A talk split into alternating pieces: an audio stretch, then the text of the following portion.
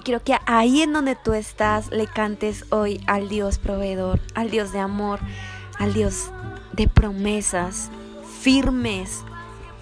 Y cántale ahí y cierra tus ojos.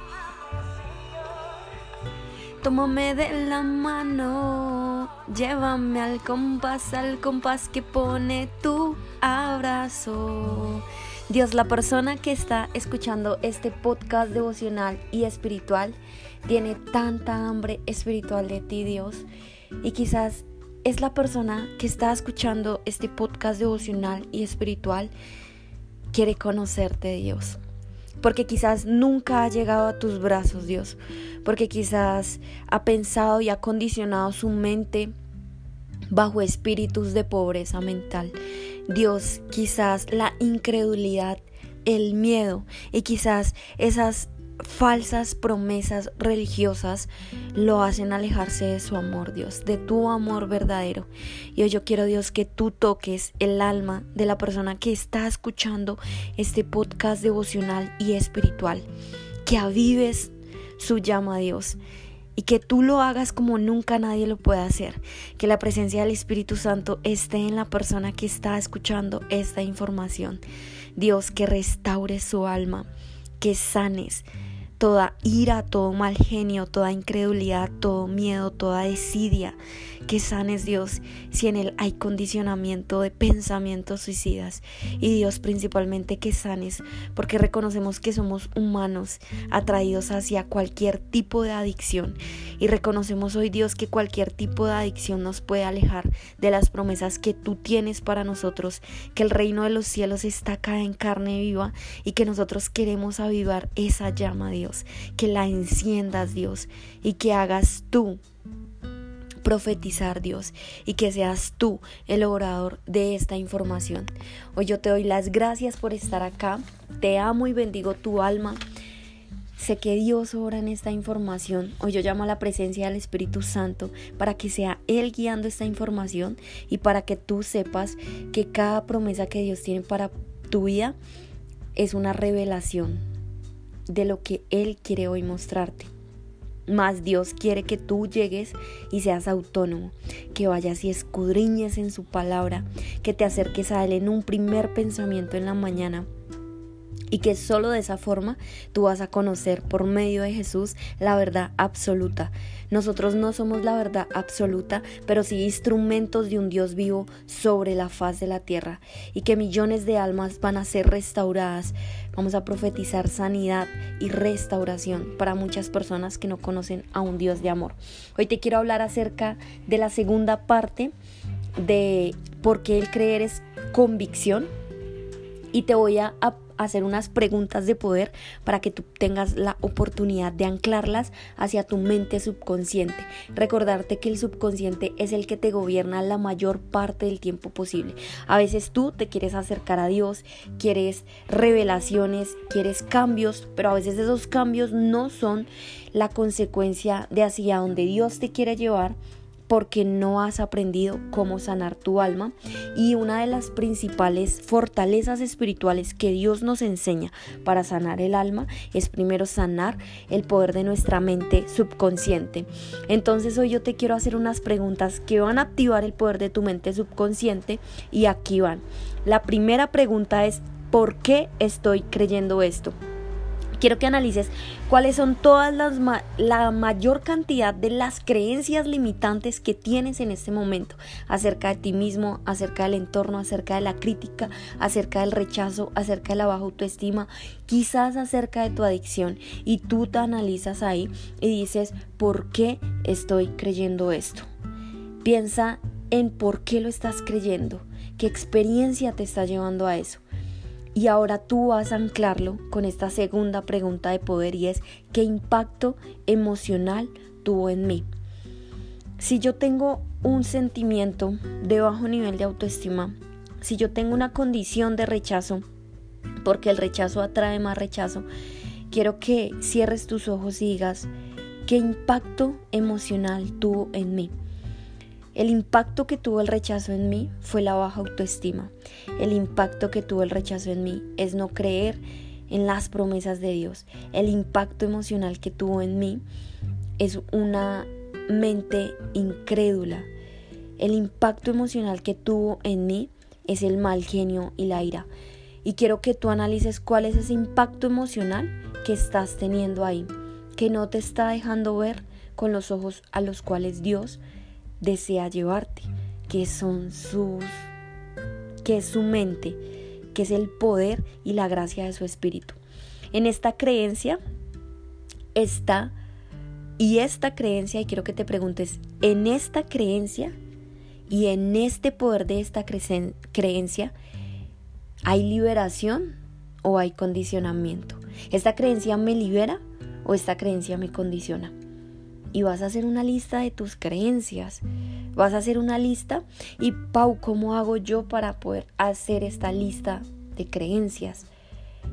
Vas a empezar a escribir todo lo que haces durante el día, todo lo que hiciste durante el mes y ahí están tus creencias.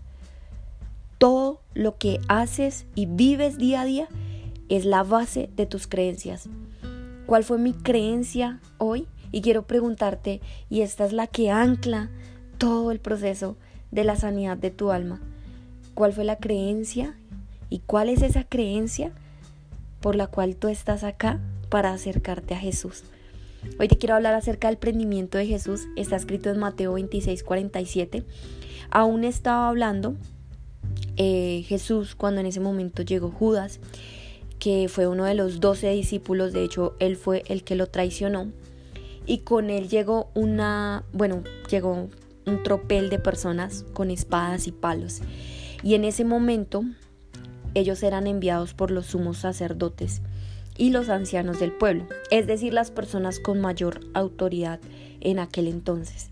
El traidor, es decir, Judas, les había dado una sola señal y les había dicho, al que yo bese, ese es y préndanlo.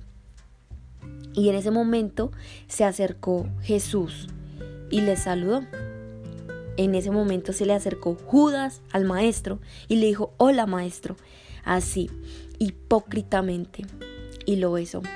Y Jesús le dijo, amigo, a lo que vienes. Ese es, a lo que vienes es, ya lo sabía, ya lo sé, ya sé tu creencia. Y en este primer espacio vamos a profundizar en las creencias y en el tipo de creencias que tenía Judas para traicionar a Jesús. Lo primero es saber que él tenía una mente farisea. Recordemos que una mente farisea es tener mucho a Dios en la boca, pero poco en el corazón. Pero su mente farisea, su alma vacía, barrida y arreglada, recuerda el podcast de ayer, un alma vacía, un alma barrida, es decir, sin conocimiento y un alma llena y tapada de creencias limitantes, lo llevaban a creencias incrédulas.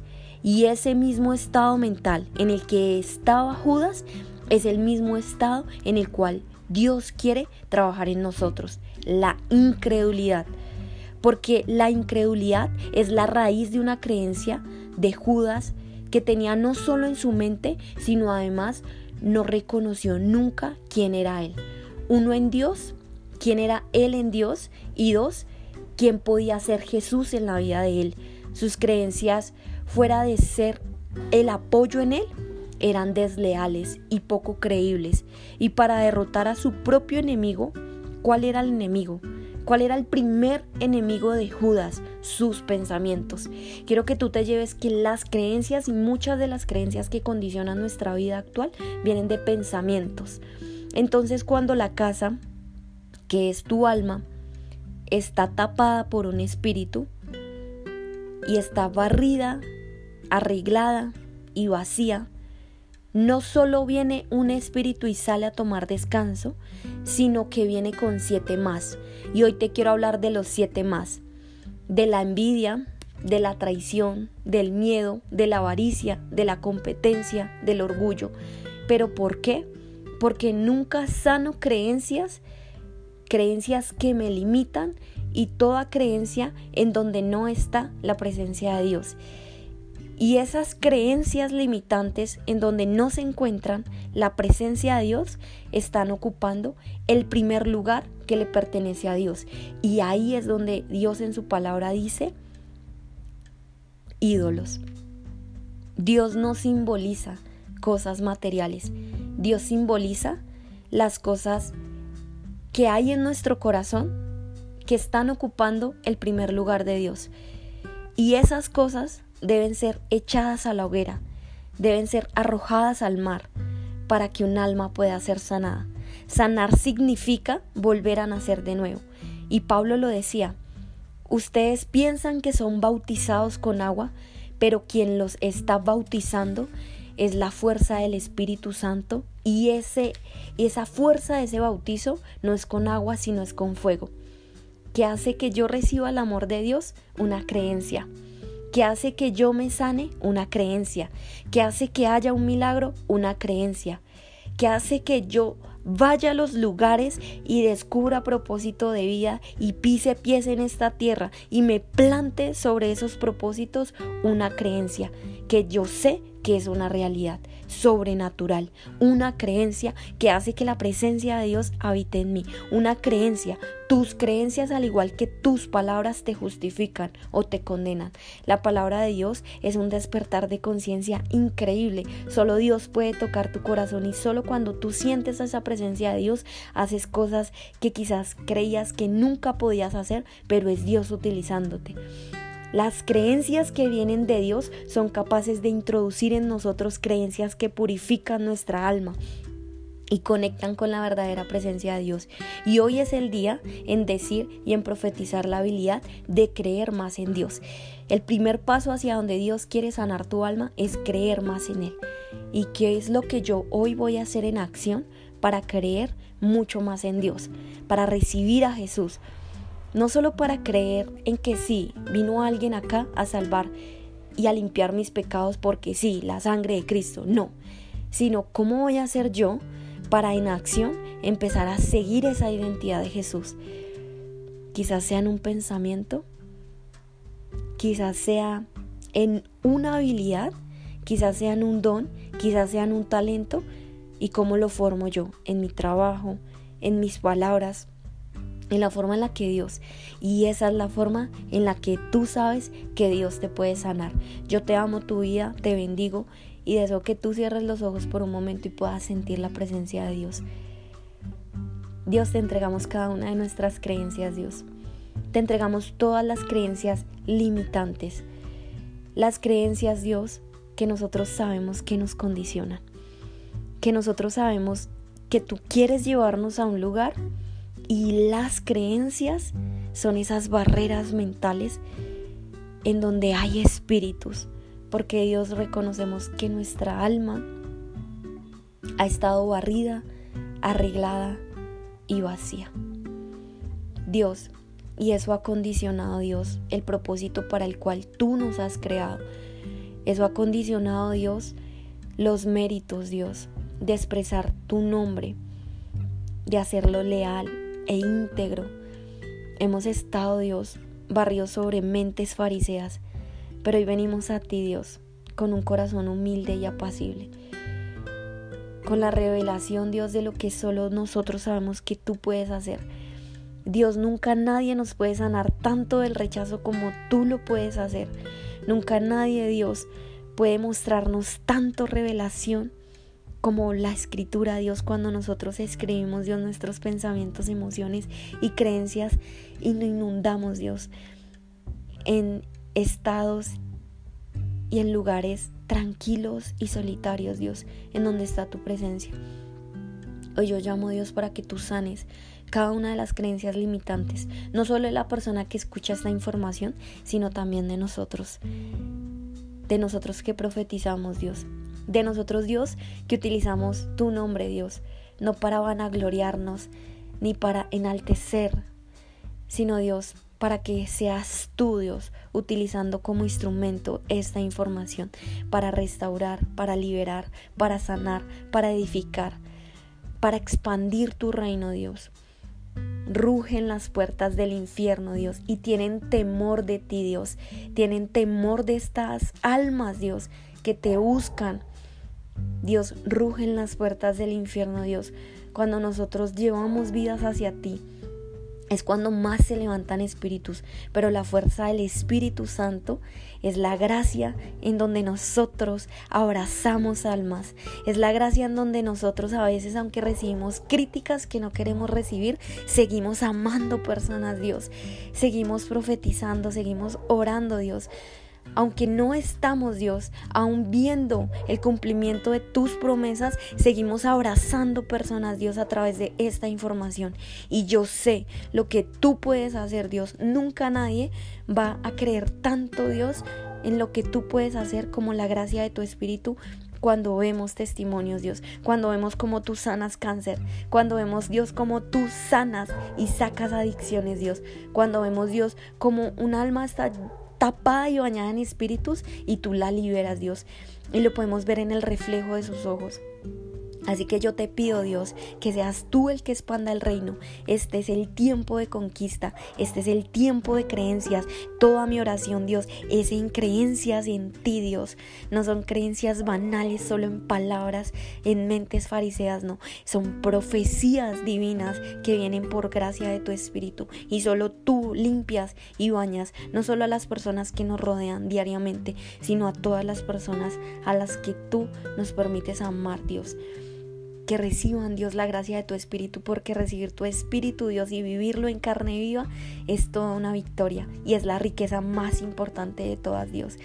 No nosotros Dios, que tú puedas mostrar tu espíritu Dios en esas personas.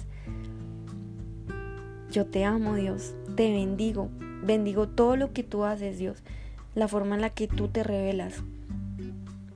Dios haz la obra en cada una de las personas que escuchan esta información. Recúrelos, Dios, y que ellos sepan y que ellos sacien su alma en el primer pensamiento de la mañana al decirte, te amo Dios, gracias. Que inicien solo con esa pequeña acción nacida de un pensamiento. Porque ahí, solo ahí van a descubrir propósito de vida.